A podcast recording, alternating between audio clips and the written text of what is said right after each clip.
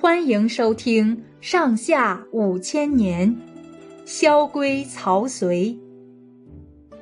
汉惠帝即位的第二年，年老的相国萧何就病重了。汉惠帝亲自去探望他，还问他将来谁来接替他合适。萧何不愿意表示意见，只说：“谁还能像陛下那样了解臣下呢？”汉惠帝问他。你看曹参怎么样？萧何和曹参早年都是沛县的官吏，跟随汉高祖一起起兵，两个人本来关系很好。后来曹参立了不少战功，可是他的地位还是比不上萧何，两个人就不那么和好了。但是萧何知道曹参是个治国的人才，所以汉惠帝一提到他，他也表示赞成，说。陛下的主意错不了，有曹参接替，我死了也安心了。曹参本来是个将军，汉高祖封自己的长子刘肥做齐王的时候，叫曹参做齐相。那时候天下刚安定下来，曹参到了齐国，召集齐地的父老和儒生一百多人，问他们应该怎样治理百姓。这些人说了一些意见。但是各有各的说法，不知听哪个的才好。后来曹参打听到当地有一个挺有名望的隐士，叫盖公，曹参把他请了来，向他请教。这个盖公是相信黄老学说的，主张治理天下的人应该清静无为，让老百姓过安定的生活。曹参依了盖公的话，尽可能不去打扰百姓。他做了九年齐相。齐国所属的七十多座城都比较安定。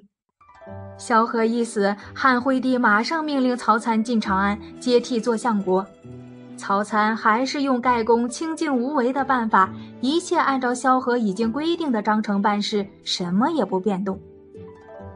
有些大臣看曹参这种无所作为的样子，有点着急，也有的去找他，想帮他出点主意。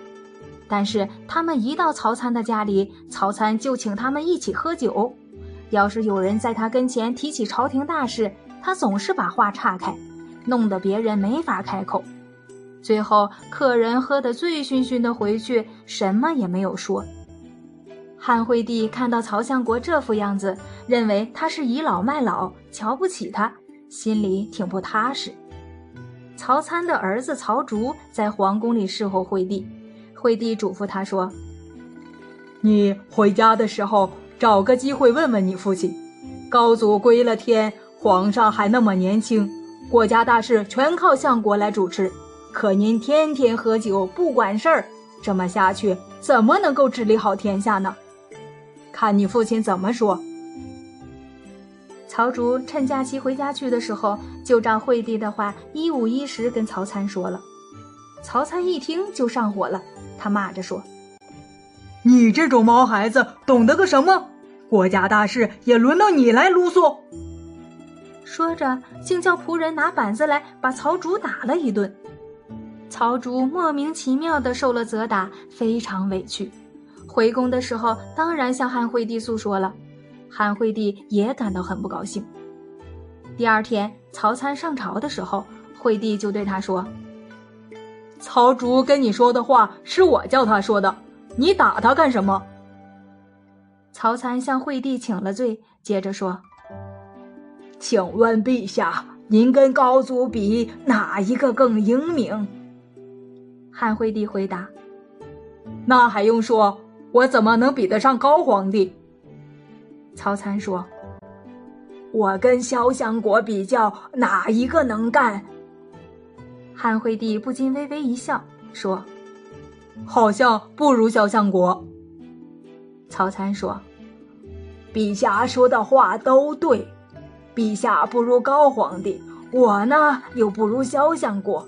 高皇帝和萧相国平定了天下，又给我们制定了一套规章制度，我们只要按照他们的规定照着办，不要失职就是了。”汉惠帝这才有点明白过来，曹参用他的黄老学说做了三年相国。